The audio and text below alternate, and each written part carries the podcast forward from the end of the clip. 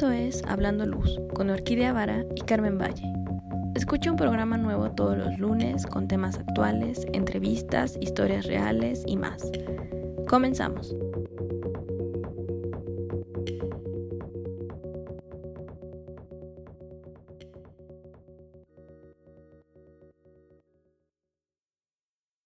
Muy buenos días, Carmen, ¿cómo estás? Hola Orquídea, muy buenos días, bien, súper bien, súper contenta, ¿cómo estás? Muy, muy bien. Aquí ya sabes, con el clima loco y emocionada porque este, este programa va a tratar de la independencia. Pero bueno, ya hemos hablado de eh, cómo se iluminó en, en la época de Porfirio Díaz, que eso me encantó. Ya hemos hablado de los murales estos que se ponen y la iluminación que se pone en los diferentes em, lugares de la República. Ah, para quien no sepa, en México el 15 de septiembre, en realidad el Día de la Independencia es el 16, pero desde Porfirio, como era su cumpleaños, pues decidió empezar la fiesta desde el 15. Y pues como aquí en México no nos, nos dicen hay fiesta y no preguntamos por qué, nada más decimos, bueno. Vamos. así de, sí, ok, pero es que van a ser, ok, Entonces, pues se, empieza la celebración el 15 y el 16 ya lo tenemos feriado para descansar, ¿no? Bueno, no es para descansar, pero es porque es el día oficial. Oficial, así es. Sí, además este, este mes de septiembre, pues ya sabes que la comida, como que todo se transforma en México, ¿no? Hay, hay un proceso muy chistoso porque viene ya de, de manera cultural, obviamente, y que ha ido evolucionando. Pero además, este, todo el mundo pone de pretexto que la reunión, que le, llamamos Noche Mexicana aquí, donde se reúne, te reúnes entre amigos, familia, como quieras, y ya sabes que, no, pues yo preparo este, las tostadas, ¿no? Yo voy, este, los tacos, el pan vaso, lo que sea, ¿no? Es un día que sí se festeja. Bueno, en México, ¿qué no festejamos? A ver, dime. Sí, o sea, creo que hace unos días fue el Día del Gato y podemos decir, sí, hay que hacerle fiesta a los gatos. ¿no? Cualquier pretexto es bueno para festejarlo. Exacto, sí. Pero, como dices, lo interesante de septiembre o lo delicioso de septiembre es que empiezan a salir antojitos mexicanos por todos lados. Entonces, si en todo el año no te comiste un pambazo, que lo puedes encontrar en cualquier esquina durante todo el año, en septiembre dices, ¿cómo voy a dejar que se pase septiembre y no comerme un pambazo? Y bueno, tenemos también platillos muy típicos como el chile en nogada, que es una cosa, una de mis cosas favoritas, ¿no? Claro, sí, sí, sí, eso es muy, este, bueno, es una tradición que nació aquí en Puebla, justamente el chile en nogada, que no a todos les gusta porque sí es una combinación ahí de frutos y carne y vegetales y así, pero eh, representa también nuestra, nuestra cultura y esto se ha ido expandiendo cada vez más. Si ustedes lo ven, el platillo en sí tiene los colores de nuestra bandera, que es el verde, blanco y rojo, eh, representaban sus diferentes, ¿no? Por ejemplo, el chile lo tenemos en, el, en el, color, el color verde, después tienes la granada, que es la granada roja, y luego la nogada, que es una mezcla como si fuera una salsa elaborada con nuez, que da el color blanco. Entonces, bueno, desde ahí ya este, nosotros nos identificamos culturalmente y bueno, vemos que nuestras tradiciones son muy fuertes, ¿no? Al grado de que este, el festejo, la pirotecnia, el, le llamamos el grito de la independencia porque se reúne, hay una reunión que normalmente se hace en los diferentes eh, ciudades de México y los municipios y pues bueno, como en las plazas principales, Claro, es una representación de eh, la cabeza, eh, si la persona que está en el poder en ese momento, o en la iglesia incluso el padre, que sería la persona en el poder en ese momento, tocando una campana y diciendo viva México y viva los héroes de la patria y generalmente son diferentes dependiendo de, de quién lo diga, los héroes que, que dice y todo el mundo contesta, aunque no los conozcas, ¿eh? aunque hayas reprobado historia 20 veces, todo el mundo va a contestar viva. Y viva fulanito de tal, viva, sí, sí, viva, viva, porque como dices, fiesta. Entonces ahí te pones la bandera y dices, sí, soy mexicano y empieza la, la celebración en grande, ¿no? Bueno, no empieza, continúa. Eh, entonces, pues bueno, para los que son de otros países y nos escuchan, pues el 15 y el 16 de septiembre son así la magna fiesta de, México. Y obviamente ha ido evolucionando, ahora ya lo vemos con festejos muy grandes, por ejemplo en el centro de la Ciudad de México, en la Ciudad de México hacen un espectáculo de luces así de show increíble, pero que también lo combinan con la pirotecnia, que eso es algo muy tradicional que también se ha ido eh, este, involucrando en estos eventos por muchas razones y hacen una combinación de esta pirotecnia con música. Entonces, como igual, también este eh, son procedimientos que han evolucionado, ¿no? Yo me acuerdo de niña que antes eran solamente los, los fuegos pirotécnicos y ahora pues ya hay una mezcla de show y de luces y como de festejo así en grande, ¿no?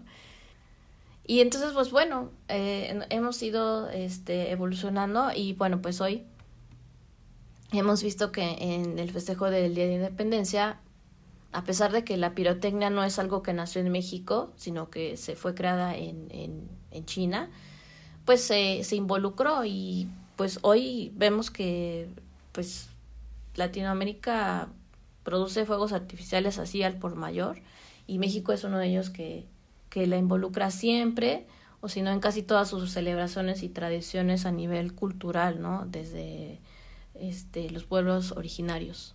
Claro, pero dime qué, qué cosas han sido, o sea, mexicanas, han sido creadas en México. Bueno, que reconocemos como mexicanas, o sea, el paliacate y todo, muchas cosas han venido de otros lugares del mundo y lo maravilloso de México es que aquí decimos, sí, ven, echa para acá y lo abrazamos y lo transformamos y se vuelve mexicano.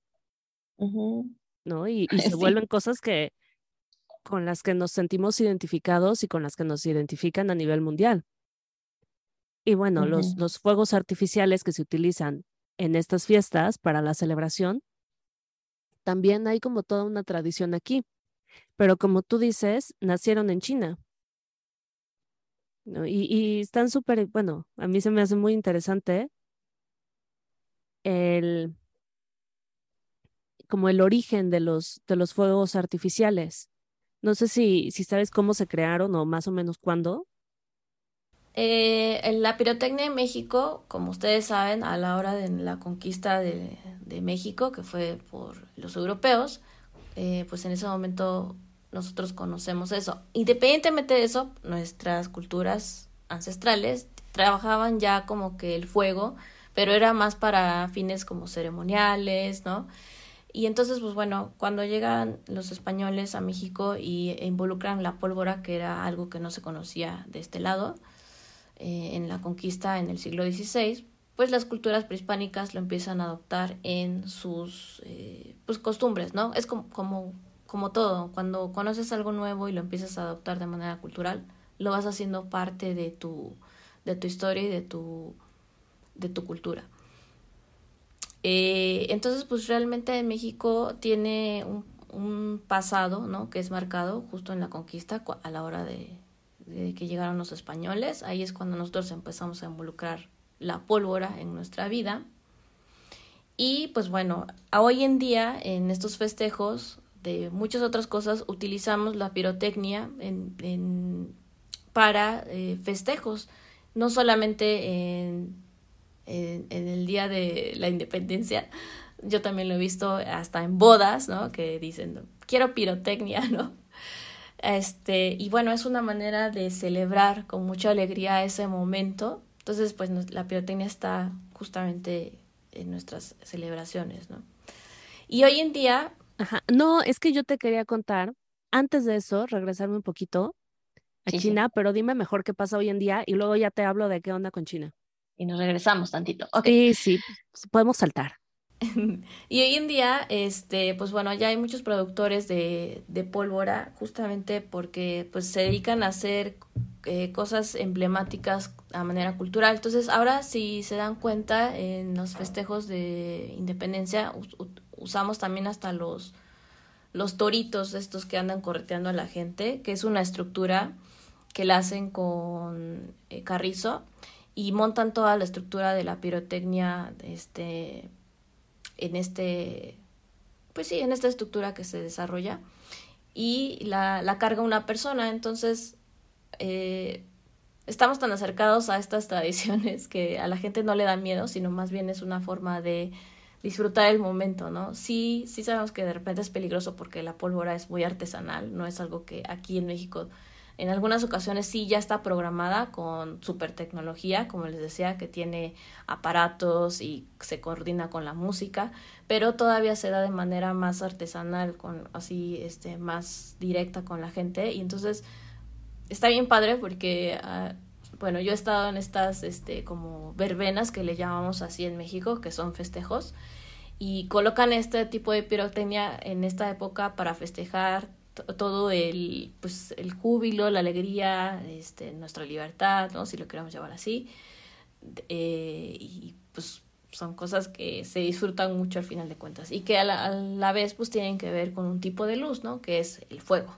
Claro, ahorita me encanta que estabas mencionando mucho la, la pólvora, pero ahora sí me quiero regresar a China para decirte que los primeros no tenían pólvora. Se, se hicieron entre los años de 600 y 900 fue algo cultural, pero es muy, muy extraño. Bueno, no es muy extraño, pero es muy interesante, al menos para mí, porque mientras ahora significan celebración, antes originalmente se crearon para espantar espíritus malignos.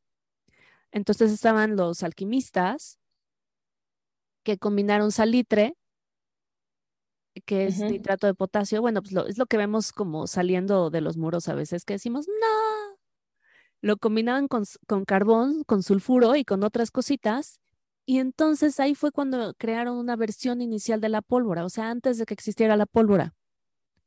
Y veían que cuando les metían fuego, explotaban y aparte de luces, era un sonido como súper ruidoso. Entonces, pues era para ahuyentar los, los espíritus. Y luego pues, siguieron experimentando y las fórmulas para cambiarlo nos llevaron a, la pólvora y ahí es donde ya todos estos fuegos artificiales empiezan a salir al mundo por medio de la ruta de la seda, que es esta ruta famosísima que va de China a países europeos y del Medio Oriente. Y ahí es cuando empiezan a utilizar estos fuegos para eh, conmemorar actos militares y para celebrar. O sea, ahí ya no te estaban diciendo, como ya estaban cambiando, o sea, era el mismo objeto, pero cambiaba de cultura, entonces ya no era para ahuyentar espíritus, ya era para una celebración, eh, ya sea militar o, o del pueblo. Y ahí todavía no tenía color. El color llega cuando estas, estas cositas llegan a Italia. Y entonces los italianos lo ven y dicen, bueno, pues como que hay que meterle algo, ¿no? Entonces empiezan a experimentar y le empiezan a meter metales como el estroncio o el bario. El estroncio era para hacer fuegos rojos y el bario para que fueran verdes. Y a partir de ahí, los fuegos artificiales empezaron a tener colores. O sea, como pasaba aquí en México, adoptas y adaptas, ¿no? O sea, te llega algo, dices, me parece increíble, ¿qué pasa si le pongo esto? Y así como puedes hacer volar tu casa, así puedes crear una cosa increíble. Y es lo que pasaba. Y entonces, actualmente, los fuegos artificiales, aún hechos artesanalmente y que siguen creando como muchos accidentes, bueno, ha habido muchos accidentes que no quiero recordar, pero em, como tú dices, las mezclas siguen siendo artesanales, pero generalmente lo que van a tener siempre va a ser combustible, digamos que algo que se quema, un oxidante para que tenga el oxígeno necesario para que pueda prenderse, y cloruros de metal. Los cloruros de metal son para que sean precisamente todos estos colores eh, que van a ser, no sé si has visto que de repente, o sea, ya no es nada más la lucecita que sale, sino ya tenemos luces de mil colores y en algunos lugares ya las pueden, bueno, ya las están como haciendo figuras y no sé, no es nada más la luz que explota, sino que ya tienen otras cosas, ¿no? Entonces, por ejemplo, si tú quieres un color amarillo intenso, intenso le vas a poner sodio, así como el, el sodio que está en la sal, así le vas a poner al fuego artificial. ¿no? Si tú quieres un azul, le vas a meter cobre. El rojo se logra con litio y con estroncio. El bario, como ya vimos, los italianos lo usaban para el verde. Y para el naranja es el calcio.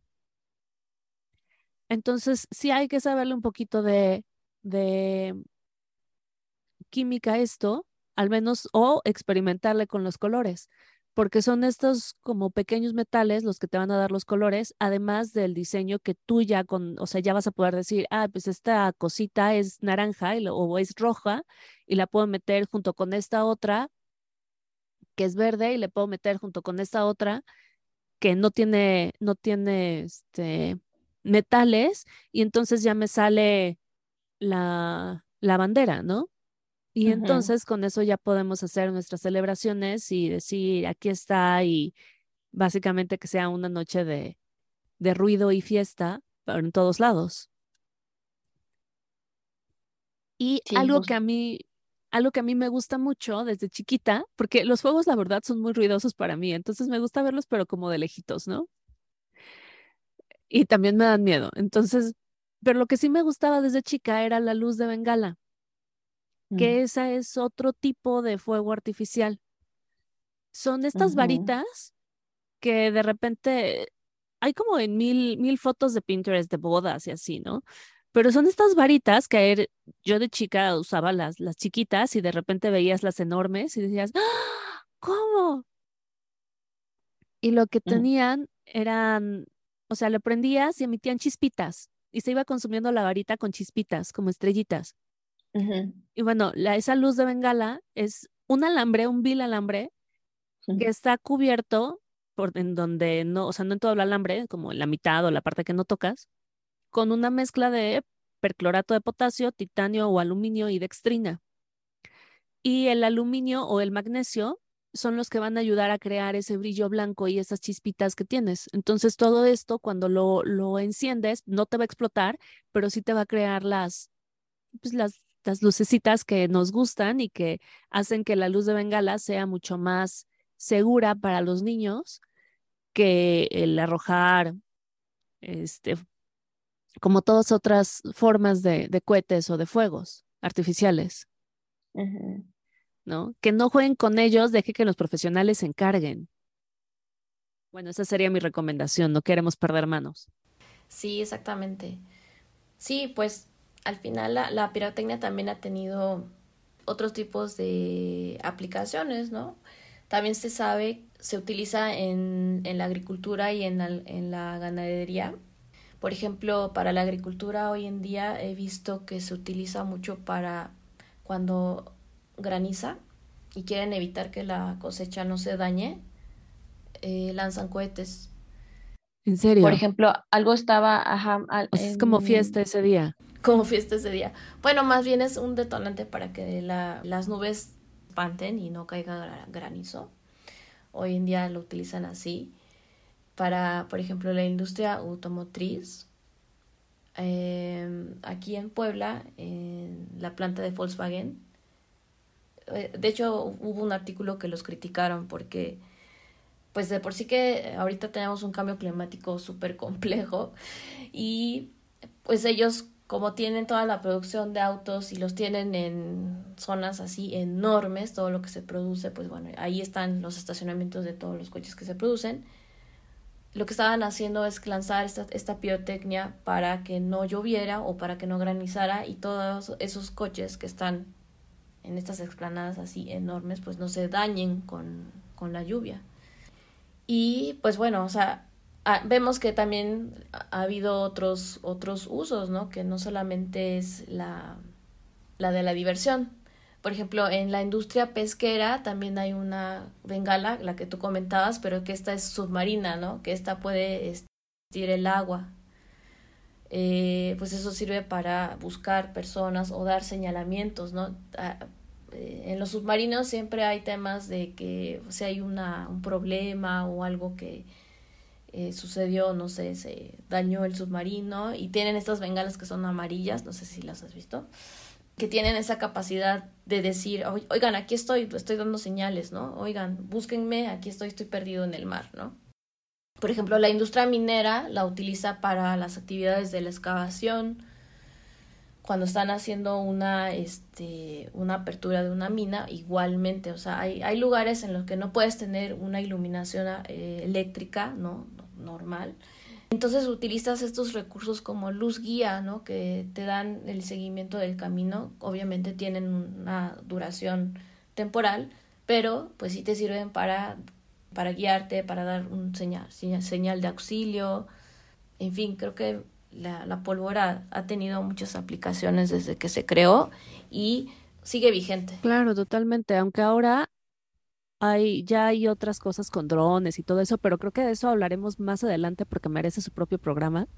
Pero se me hace muy interesante el cómo se ha, ha habido una evolución en tecnología también en esto, ¿no? O sea, desde vamos a mezclar estas cositas, a ver qué sale, hasta vamos a perfeccionar la pólvora y ahora vamos a agregarle color y ahora vamos a hacer la submarina y ahora vamos a hacer esto y que la podamos utilizar ahora para celebrar el 15 de septiembre y que haya artesanos que hagan cosas increíbles, eh, llenas de color o cosas como lo que tú dices del torito y que también haya una versión como segura, entre comillas, para para niños o para los que no nos gustan estos estallidos, pues está fantástico. Sí, justo. Sí, y, no nos despegamos del fuego, ¿no? Que también es un tipo de luz. O sea, se mantiene en nuestra vida de, de manera creativa y también de manera funcional, ¿no? Como ya, ya hablábamos de estas bengalas para los submarinos, las bengalas que usamos para seguridad, de ubicación. Entonces, pues sí, la pirotecnia ha evolucionado. Creo que el, fuego se mantiene siempre en nuestras vidas y obviamente va a seguir evolucionando. La verdad no sé cómo lo vamos a seguir trabajando, pero pues se va a mantener. Algo se ocurrirá. Bueno, no nosotros. Alguien más que sí, que le gusta estar con el fuego. Que no vaya a ser un piromaníaco, por favor, porque ya me ha tocado así que de repente ay, pues voy a quemar el bosque, ¿no? Ah, y qué, bueno que... Sí, qué bueno que lo dices, o sea, nada de fuegos artificiales cerca de bosques o de cosas que se puedan quemar, no, causen incendios, no, no, nada de eso, por favor. Por favor, porque sí, este, tuve una noticia este, un poco cruda. Eh, hace un par de meses estuve en una reforestación de un pequeño cerro que se estuvo haciendo y resulta que llegó un piromaníaco y le dio fuego a todas las plantas que sembramos. Entonces, pues bueno, fue una, una noticia un poco cruda, pero así sucede, ¿no? Usemos el fuego responsablemente.